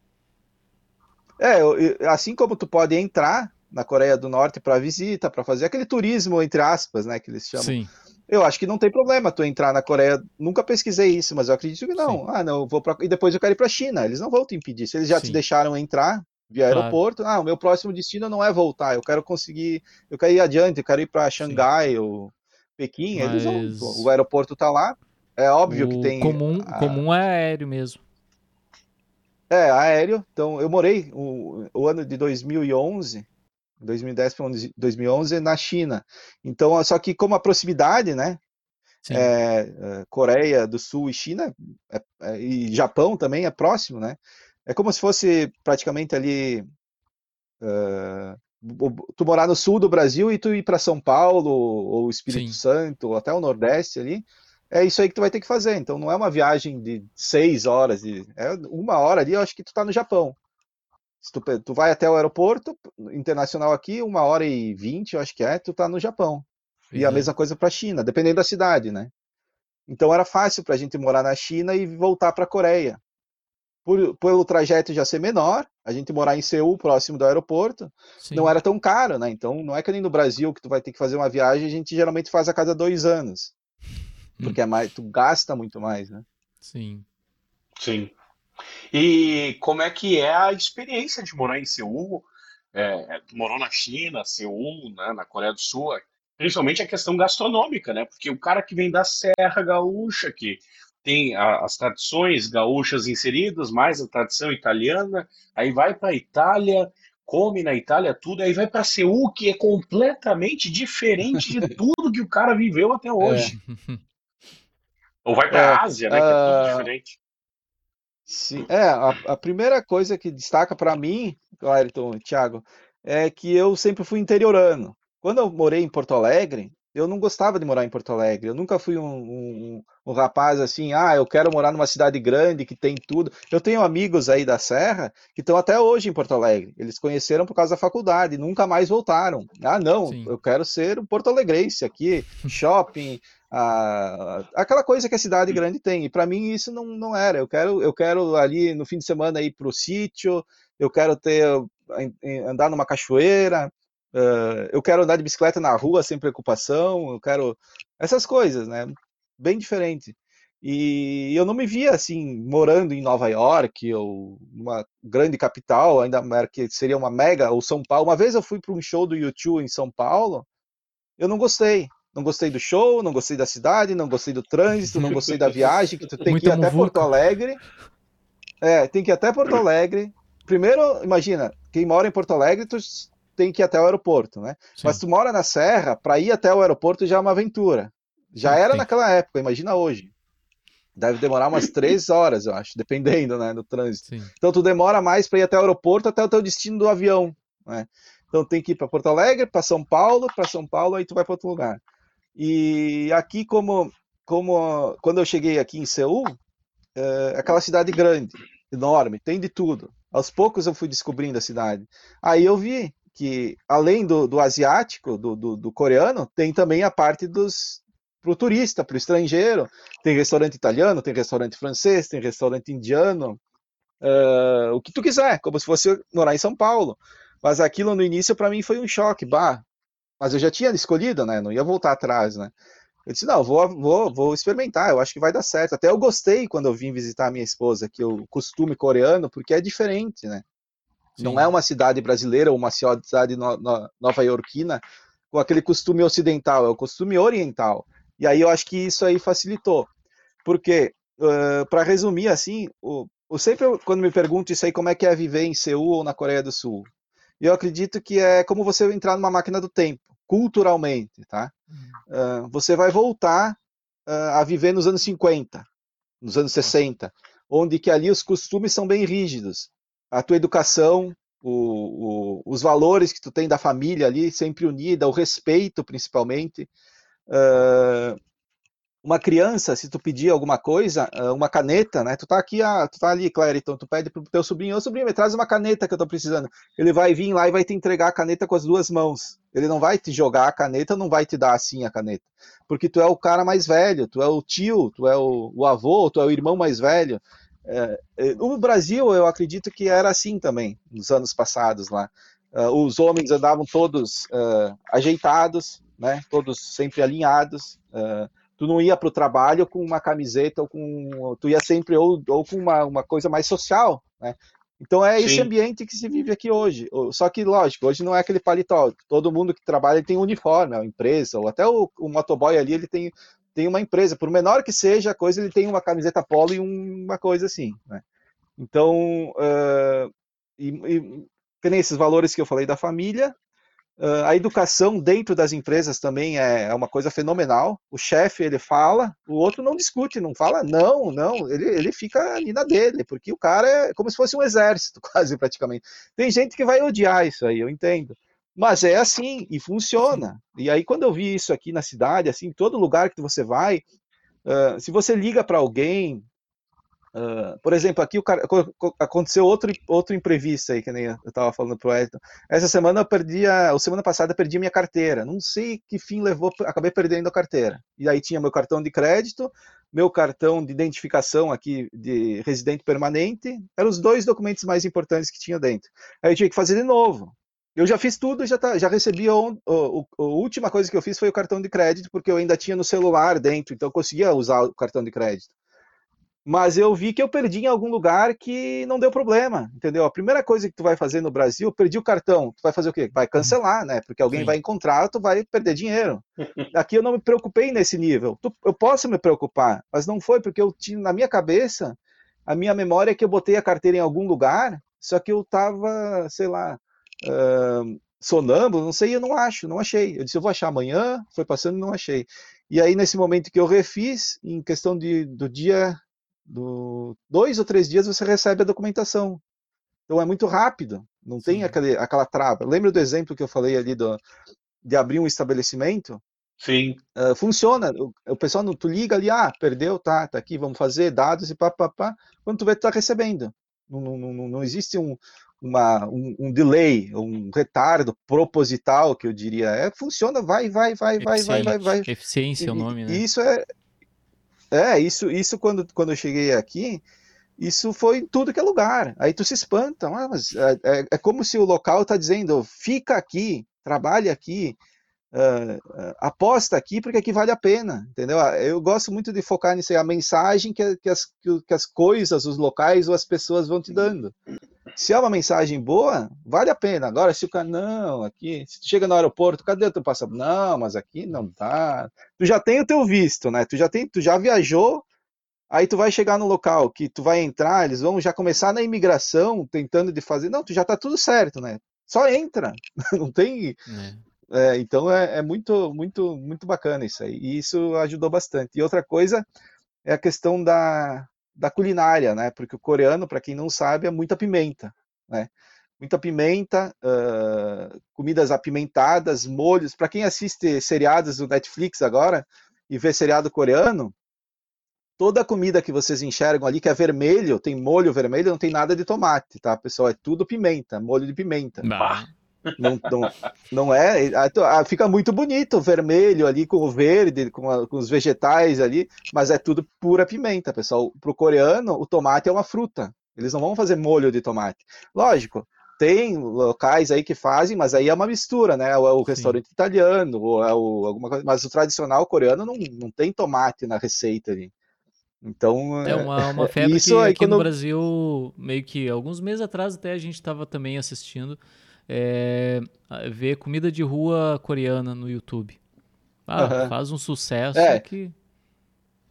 É, mas é, é eu vou, vou, dar meu depoimento. Essas coisas que você vê no vídeo é uma coisa. É, Sim. Você ao vivo é, é, bem diferente. É bem diferente. Ah, é? As comidas ali, tudo fica bonito. Comida no Sim. vídeo fica. Porque são cores, né? Sempre é um festival Sim. de cores. Mas a verdadeira ah, principalmente comida, né? A verdadeira experiência é quando tu comer, né? Pode ser ah, bonito, sim. mas na hora que tu vai comer, ah, o gosto tu... tem muita é coisa aí comida de rua que é... É, comida de rua coreana, muita coisa é à base de peixe. Então tem ah, uma massa sim. ali que tu vê com um molho, mas no fundo é peixe. Então quem não gosta hum. de peixe, aquele gosto de peixe, aí não já, vai detestar, né? Não... E, e, e outra coisa que, que chama atenção na culinária, ou pode dar para se dizer asiática, uh, a questão do sal e dos doces, né? Não é acentuado, que nem no Brasil. Ah, o doce é super doce, muito, muito doce. Uh, por exemplo, o sorvete brasileiro, na, na buffet de sorvete. Passa, bota o sorvete e no final creme, caramelo, chocolate, bolinhas, é tudo doce, doce em cima de doce. Ah, tem, lógico, a maioria adora isso aí, mas o coreano não consegue. Não consegue porque é muito doce, entendeu? Então isso é na, na, na, comida deles. O doce ele é bem fraco, bem sutil. Por exemplo, tem uma uh, uh, no Brasil é comum pizzas doces, né, com chocolate, Sim. sei lá, e até sorvete, acho que coloco. No, na Coreia, Sim. o máximo que tu vai achar na pizza coreana, assim, é batata doce. É o máximo que tu vai achar de doce. Que é, tá, chegou no limite já do doce para ele. Entendeu? E eles fazem um creme de batata doce, até colocam, dependendo de alguns, algumas massas, assim, não seria pastel, mas vamos resumir como pastel, recheado, ou um pão, um pão, um sonho. No Brasil, creme de leite, doce de leite ou chocolate, né? Creme de chocolate. Aqui não, eles fazem um creme de batata doce e recheiam isso aí. Aí tu vai comer, mas que coisa estranha isso. É doce, mas não é doce. Não tem aquela. Aí tu vai ver, aí minha esposa, isso é, é batata doce, come que é bom. Aí eu comi, né? No início é super estranho, né? Batata não. doce. Era melhor ela não ter me dito que era batata doce, só dizer é um creme adocicado, não sei o que, e depois tu termina, porque tu, quando tu bota na cabeça, mas é, no final é até é mais saudável, né? Sim. Ah, legal. Então, é, é, é essa, essa questão aí da, da, dos costumes, resumindo os costumes, que você, um ambiente ali que nem é, seguro também, a segurança nas ruas, que nem falei, perdi o cartão, não me preocupei, ninguém roubou, não fez nada. Já vi uh, uma passagem também que eu gosto de colocar. Eu e a minha esposa estávamos transitando no metrô, uh, chegamos ali na hora que o metrô estava saindo, né? Não deu para entrar. Aí a gente espera. O metrô aqui geralmente a cada dois minutos ele passa, vem o próximo, né? Tudo automático.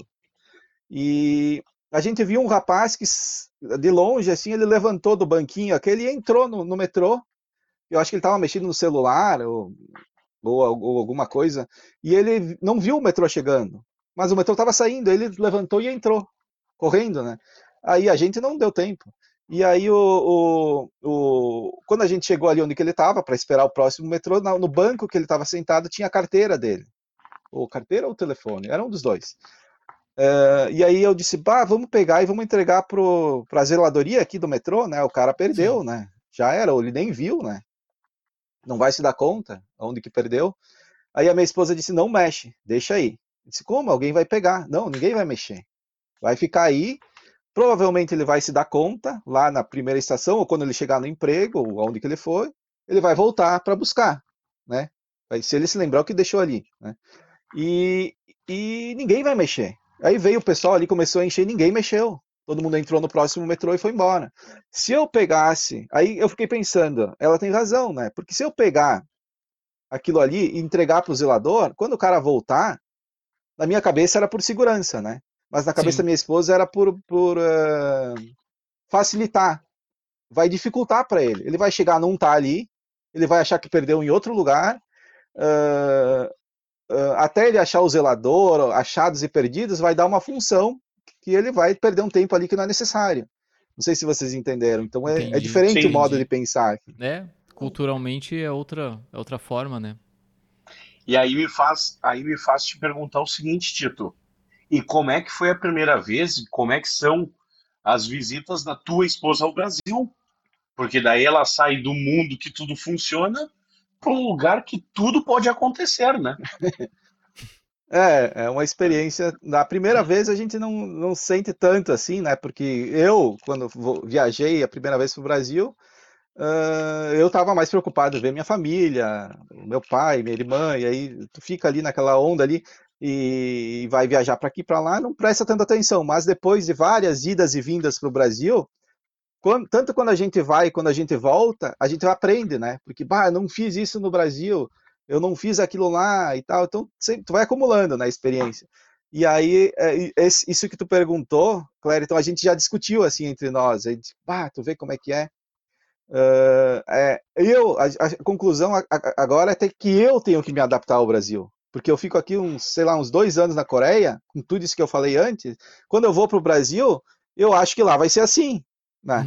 Eu acho que vai ser assim.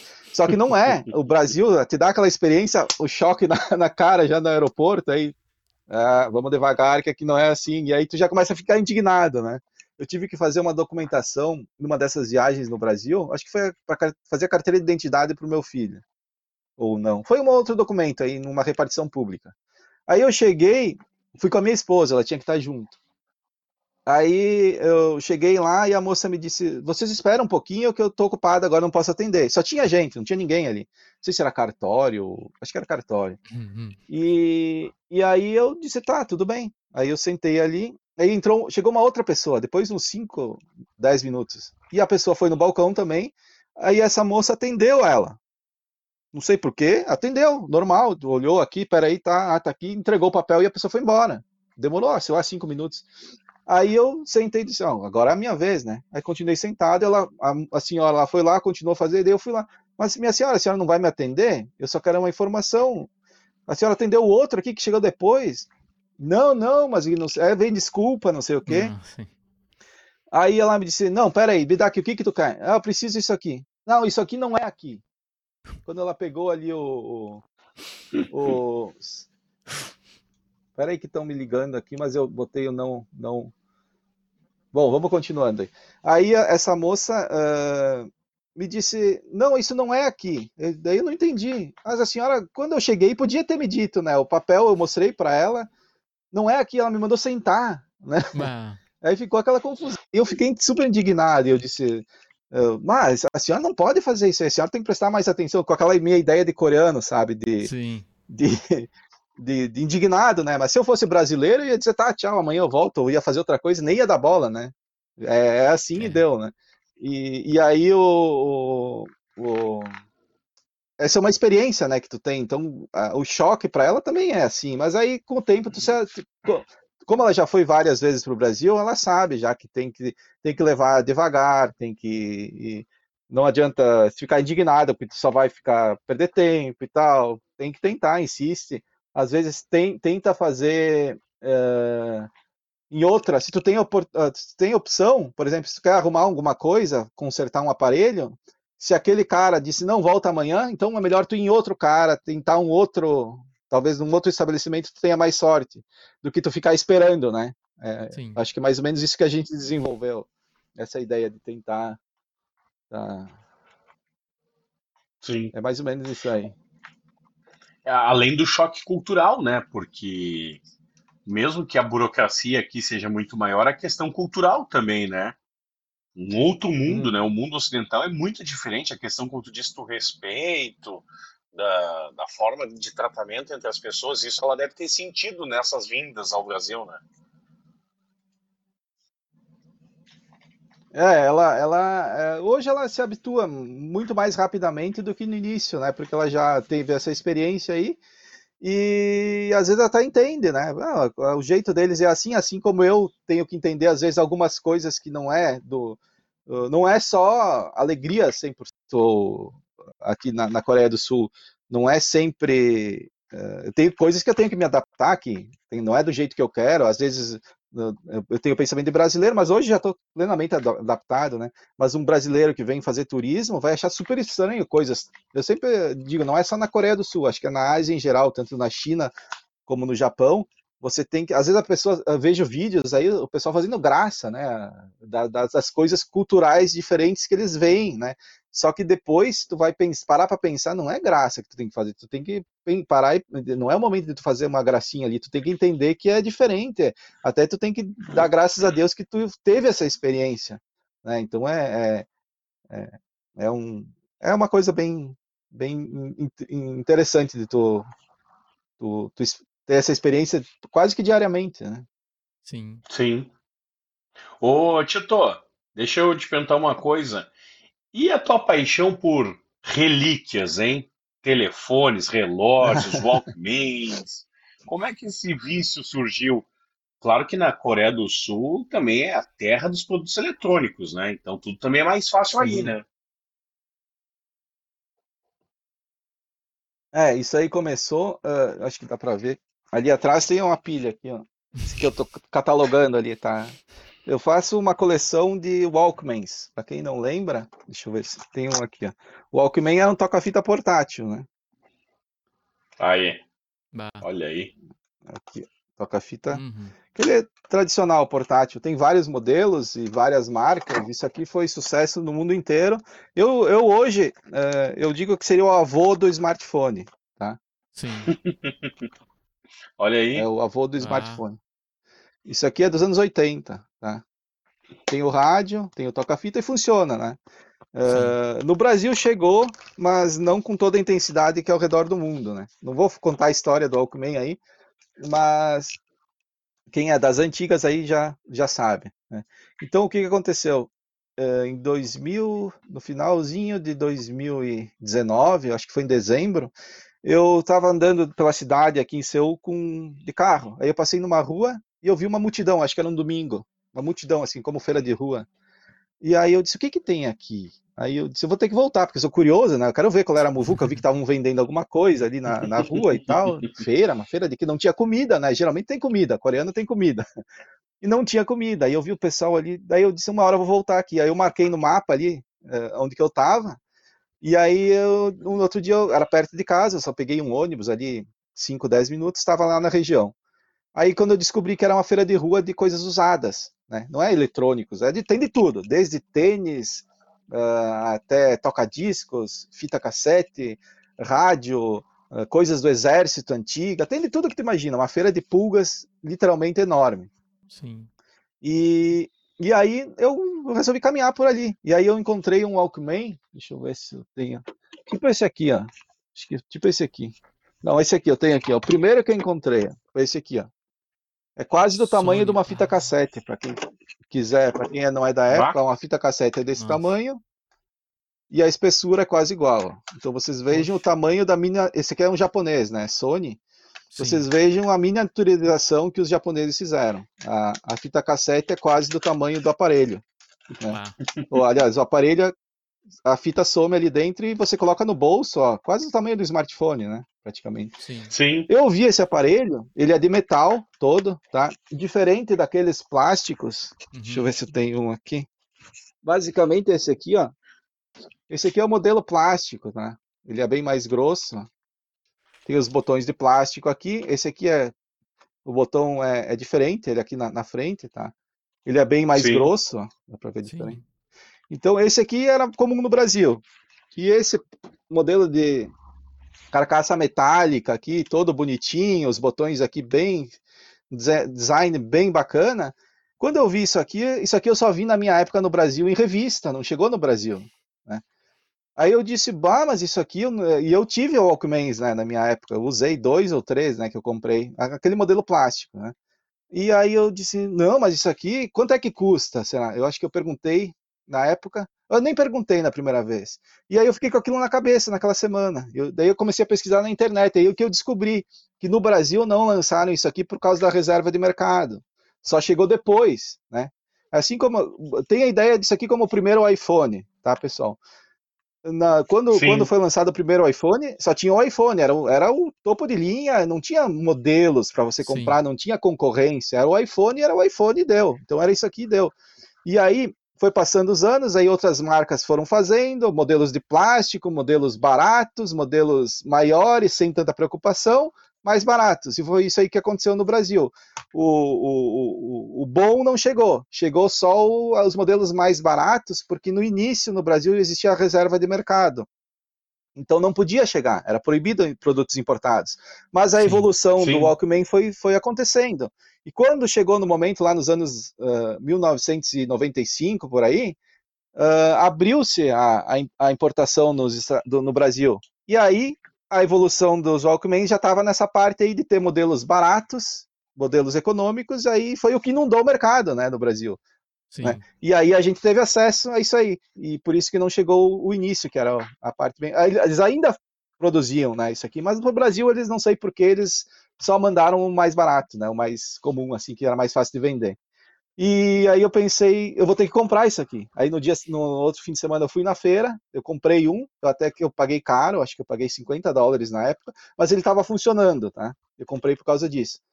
E aí pesquisando, eu disse, eu comecei a frequentar a feira, aí eu vi que eu podia encontrar o mesmo aparelho por 5 dólares. O mesmo, igual, né? Só que estava na rua, sem garantia, não está funcionando, está no estado que está, você leva se quiser. Alguns eram bem velhos, outros não. Você tinha que literalmente ficar garimpando ali para procurar Sim. alguma coisa boa. Aí eu comecei a pesquisar como consertar. Não é tão difícil, você tem que ter um pouco de engenheiro, né? Lembra que Sim. eu tenho um pouco de engenheiro?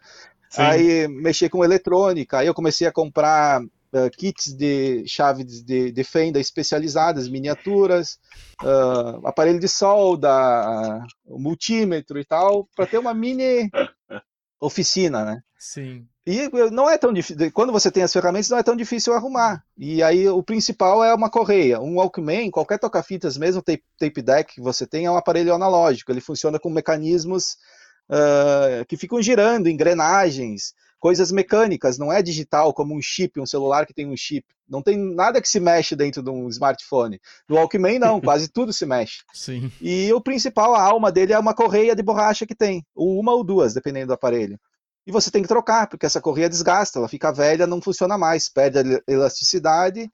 Aí eu consegui, pesquisando, pesquisando onde se comprava aqui, era perto de casa também, por incrível que pareça. Se você mora no Brasil para comprar uma correia de Alckmin, tem que comprar, acho que na Europa, não sei se é na Alemanha, ou tem um local para comprar a correia certa, senão você acaba comprando essas chinesas aí que não funcionam direito. E quando eu desenvolvi essa habilidade de, de consertar, eu disse, ah, vou continuar comprando, que eu gosto, né, uma, uma, uma, coisa que, que me remete à nostalgia lá dos anos 80, e como tinha a oferta era grande, né, lógico, eu disse, não é chegar na rua e achar, você tem que caminhar, caminhar, caminhar, Sim. olha, olha, pergunta, olha, às vezes está embaixo de um tênis, tem um Walkman, às vezes tu abre uma caixa de, sei lá, de antiga não sei o que, lá no meio tem um, tem um secador de cabelo, tem um um produto de uh, kit de maquiagem e embaixo tem um Walkman. É, é assim que funciona. Então, é, não, é, não é fácil, mas pelo menos tem. É um local que você sabe que você vai encontrar. Né? Então, uh, se você for numa semana, não acha nada. Na semana seguinte, acha dois ou três. Né? E assim eu comecei a juntar isso aí e acabou virando a coleção aí. Esse aqui é parte Olha. só, tá? Eu tenho uma, muita mais coisa encaixotada. Eu tenho mais de 200 Walkmans da várias marcas, Sony, Iowa, Panasonic, uh, tem os Walkmans, não são Walkmans, tá, mas são os, isso aqui é a parte da rádio, não sei se vocês conhecem alguém ainda que usou isso aqui no rádio, era para fazer entrevista, Sim. o Sim, é mini, é mini, mini cassete, né? É. É. Isso, o gravador de entrevista, pra... era muito Sim. usado. Era o que não sei como é que usam hoje, a entrevista pelo smartphone? Hoje é pelo celular, o celular grava Sim. tudo. É, é isso aí. E antes era assim. Né? Aí eu comecei a ver isso aqui também, às vezes custa um dólar isso aqui. E olha o design que tem, é tudo de metal, ó. Uh, os botões ali. E também é a mesma coisa, você abre, dá um trabalho ali para abrir, troca a pilha e troca a correia e ele volta a funcionar. Então virou minha coleção aí. E por que, que eu vou fazer isso? Por que, que eu, eu me interesso por isso? Eu acho que de, isso aí regula a idade de cada um. Né? Tem gente que gosta de carro antigo, tem gente que gosta de colecionar bicicleta antiga, é porque eu acho que alguma coisa na, na que marcou no momento. Que nem para mim, o primeiro Walkman que eu tinha, eu usei ele muito no Brasil. Ele era de plástico, ele é, era da marca Sony. Eu paguei ele, se eu não me engano, foi o primeiro salário quando eu comecei a trabalhar no laboratório lá. Eu comprei um Walkman que eu vi na vitrine. Não, vou ter que comprar. Eu quero meu som comigo, né? Minhas fitas, gravar fitas cassete. E aqui para mim marcou isso aí. Aí, aí tu associa. Talvez para carros, alguém que tinha o carro do pai, queria andar e o pai não deixava e tal. Aí ficou na cabeça. Hoje, Sim. quando é adulto, tem a família, ah, vou comprar o carro igual que era do meu pai. Aí começa a se interessar por outras antiguidades, né? Eu acho que esse é o gatilho, né? Tem alguma coisa lá no passado que Sim. faz a conexão e aí. Bacana. E aí eu virei esse colecionador de Walkmans. Bacana. Tito, para a gente encaminhar o nosso bate-papo, agradecendo demais esse papo, poderíamos, cara, horas e horas aí. O que, que o uhum. futuro lhe reserva? Vinda para o Brasil? É, eu, a, que nem eu estava comentando, as nossas, nossas ideias aí é passar uma temporada no Brasil, Uh, acredito que o ano que vem isso se concretize, porque eu ainda tenho algumas coisas no Brasil, né? Na Serra lá, e aí aproveitar e passar, sei lá, uma experiência, montar alguma coisa lá na Serra, provavelmente um restaurante, alguma coisa. Tenho várias ideias, tem outras ideias aqui que eu anoto, né? Uh, eu, sempre tenho meus cadernos aqui, eu gosto de anotar uhum. minhas ideias, tudo que eu tenho, tenho um caderno aqui na bancada, tem um na, lá do lado da TV, no sofá, tem um que, que, que tá até da bicicleta, eu acho que eu levo. Eu comprei uma bicicleta, eu, essa história é bacana. Quem quiser acompanhar aí, não sei se, se quem tem, eu tenho um canal na, no YouTube chamado Retroaria, que eu comecei a, a, guardar os vídeos dos meus concertos e do, de Walkmans e tal, essas coisas que eu ia achando na feira. Não é só o Walkman, tá? Tudo que é coisa antiga, calculadora. E eu achei uma bicicleta na rua que um vizinho botou fora. Eu disse, eu ficava olhando, eu ia pegar o carro todo dia, via aquela bicicleta ali. Eu disse, pá, mas uma bicicleta. Eu sempre pensei, eu vou comprar uma bicicleta aqui para me, me, andar. E a minha esposa dizia, mas é perigoso. Eu nunca caí de bicicleta, né? Uhum. Que eu lembro da infância. Eu caí uma vez, quando era muito pequenininha, quando começava, mas depois nunca mais caí. Aí eu disse, não, mas eu tenho atenção. Só que eu sei, né? Como pai, eu acho que esse é um, é um sentimento que todo pai desenvolve. Tu não quer mais se expor ao perigo, porque tu é o, o, o cara que teu filho depende, né? Quando eu, a, o meu filho nasceu, uh, em 2012, eu fui ao hospital perto de casa, quando eu fiquei lá com a minha esposa, ela foi, ela foi, mudou de quarto, né? Ela ficou lá, eu não fiquei com ela. Na primeira, segunda noite eu voltei para casa. E eu voltei a pé. E aí quando eu voltei a pé, eu cruzei vários cruzamentos ali, sinaleira, e aí eu fiquei pensando, olha, agora eu tenho que prestar atenção até na sinaleira que eu vou cruzar. Não interessa se está verde. Pode vir uma moto, pode vir um carro, sei lá, que está tá digitando ali, se perdeu. Então eu tenho que cuidar, porque agora não sou só eu. Meu filho depende de mim. Então esse sentimento vai mudando. Aí eu sempre, não, eu no Brasil certamente eu teria uma bicicleta se eu fosse solteiro, mas aqui na Coreia não, não sempre não, não vou comprar porque é perigoso, não tem ciclovia, agora já tem aqui, antes não tinha. Uh, não, não, não, não, não precisa. O, o, a gente tem o carro, tem o transporte público na Coreia que é fenomenal, metrô, ônibus e táxi que é barato, então não precisa de bicicleta. Só que aquele dia ali me botou na cabeça uhum. essa bicicleta e eu vou restaurar ela então. Depois eu vendo ou dou para alguém. Mas eu quero o desafio, pegar ela, estava toda enferrujada, toda detonada. Será que eu consigo? Até tem uma, eu coloquei, eu fiz uma série aí no canal, a restauração da bicicleta, tá? Acho que no oitavo episódio. Eu peguei, desmontei ela, joguei na garagem, meu filho gostou. O que tu tá fazendo, pai? Ah, bota fora isso, é minha sogra disse: "Compra uma nova" tu não quer gastar, eu te dou, compra uma nova, bota fora, isso é lixo. Eu disse, não, eu vou fazer, ela vai ficar legal. E aí foi, tô fazendo lá, uso ela até hoje. No, no, no, canal ali não tem tudo, mas na realidade eu já terminei tá a restauração. Sétimo episódio, tá no e sétimo eu, episódio lá no é, canal. É, já, eu, é, isso aí. E eu, eu tô fazendo ela. Daí decidi que eu ia pintar, trocar a cor. Nunca desmontei uma bicicleta, nunca fiz isso, mas eu disse, eu vou desafiar, né? Sim. E o meu filho, ele dizia, pai, onde que tu vai? Vou na garagem, vou lá ver a bicicleta. Vamos lá, vamos lá, quero ver que, que etapa que tá, né? Isso aí foi, para mim, foi... Eu podia até botar fora a bicicleta, mas isso aí que, que, que eu e o meu filho ali, ficou, foi uma experiência fenomenal. Legal. E essa, quando eu terminei a bicicleta, eu disse, eu vou usar ela, né? Mas eu disse, pá, eu não quero usar porque é perigoso. Aí eu disse, não, vou usar então quando não tem carros na rua. Né? De madrugada, eu comecei a sair de madrugada para pedalar. Sabe, com anos que tu não pedala uma bicicleta e tu começa a pedalar aquela sensação de liberdade, de andar para onde que tu quer. Quando tu tá numa cidade, tu quer ir comprar pão, quer ir na farmácia, tu vai, se tu vai a pé, ou tu vai de carro, tu vai pelo mesmo trajeto todo dia. Se tu tá de bicicleta, te dá a opção de tu mudar o trajeto. Tu pode demorar um minuto a mais, mas tu descobre a cidade. Tu, tu vai por um beco que tu nunca entrou, simplesmente por prazer, entendeu? Sim. Se tu vai a pé, tu vai de carro, tu vai gastar gasolina, tu vai pegar um tráfego, às vezes não pode porque é contramão.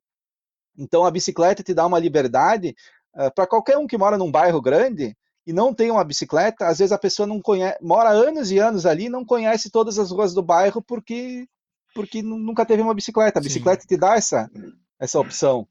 Mais, eu diria mais do que uma moto, porque tu vai com bicicleta onde que tu quer. De moto até tem uma certa limitação, né?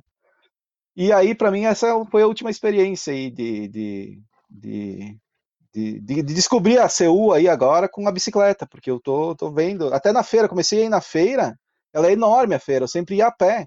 Para mim, cruzar de um lado para o outro não dá. Um dia eu encontrei um estrangeiro ele me disse, Tito, tu, tu já foi em toda a feira? Eu disse, Já, mas isso demorou, demorou meses, né? Cada fim de semana eu ia num lugar, porque ela é enorme. Aí eu de bicicleta agora não, eu conheço bem a feira, eu posso, bah, hoje não tem nada aqui, eu vou lá do outro lado, coisa que a pé eu ia demorar uma hora e meia caminhando. De bicicleta, dez minutinhos eu tô lá, entendeu? É, então, é, é, acho que foi isso aí, não sei, acho que essa pergunta já feito, Não, eu perguntei ah, dos, ah, dos teus passos é, para o futuro. É, isso. Aí eu, eu, a ideia nossa é realmente é ir para o Brasil uh, e passar essa temporada lá para tentar, né? Assim como, como eu consegui uh, crescer aqui na Coreia do Sul, tentar fazer alguma coisa no Brasil. Se não der certo, a gente sempre tem que ter uma, um, uma segunda alternativa, um plano B, né? Aí eu volto para a Coreia do Sul, porque aqui eu estou bem estabelecido, aqui já tenho, tenho casa, tudo. No, no caso de não vou vender aqui o apartamento e ir para o Brasil, né? Vai ficar porque é no Sim. mesmo prédio da, da, da, minha sogra, né?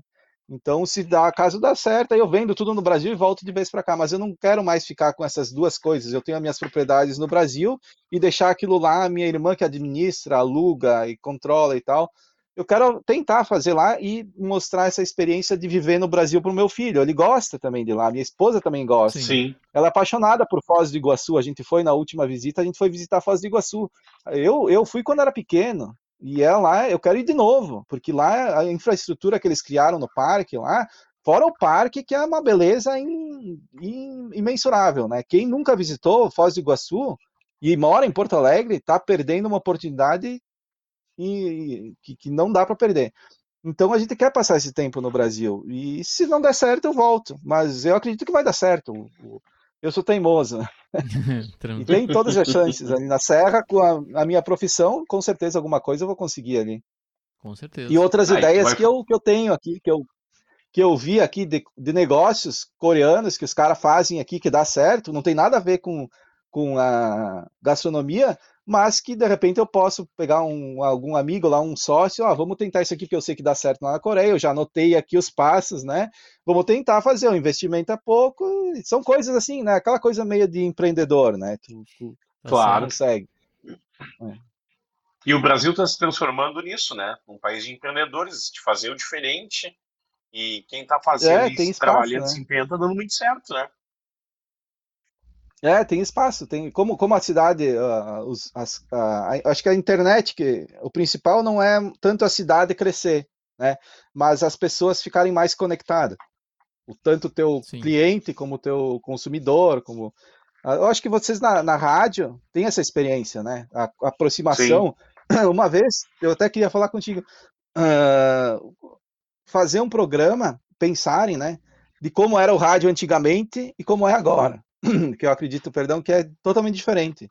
Eu lembro que eu Sim. ouvia a rádio lá com meu avô, o, o ouvinte ele mandava carta, né? O único retorno que o, que o locutor tinha era por carta. Não tinha outro. Depois veio o e-mail, depois veio o WhatsApp, mas a interação que existe hoje, vocês falam, eu acho que a própria Rádio Grenal ali, que, que o Clérito tem o programa, se você tirar o WhatsApp, um dia ficar parado, como é que tu vai fazer a programação? Da onde tu vai tirar tanto conteúdo? Tu tem que ter o Sim, ouvinte ali. Tá dependente hoje, né? É, é, e, é e, e, muita gente nem imagina, eu acho. Como é que era no passado? Tem locutores aí que fizeram parte disso aí. Daqui a um pouco eles já estão aposentados, então não tem mais para quem, quem, perguntar, né? Eu, eu, Sim. É, eu acho bem, bem interessante. Tito, valeu pelo bate-papo. Te espero bola. aqui. Quero Exatamente. ir na estreia, na inauguração do teu restaurante, do teu boteco, da tua cantina, da tua tratoria, da tua lanchonete aqui, é. tá? Para te dar um abraço, para a gente contar mais histórias um pro outro, viu? Valeu, sem palavras. É isso aí. Valeu mesmo. Tá obrigado bom, mesmo Thiago e Clérito, obrigado. Dá show. Obrigadão mesmo. Foi um, foi um prazer aí conhecer o, o Thiago, eu não conhecia, agora eu tô conhecendo aí. Uh, e o Clériton faz, longa data e foi um prazer. Quando precisar, é só dá um toque. Pode deixar. Valeu, Valeu gente. Abraço. Falou. Até.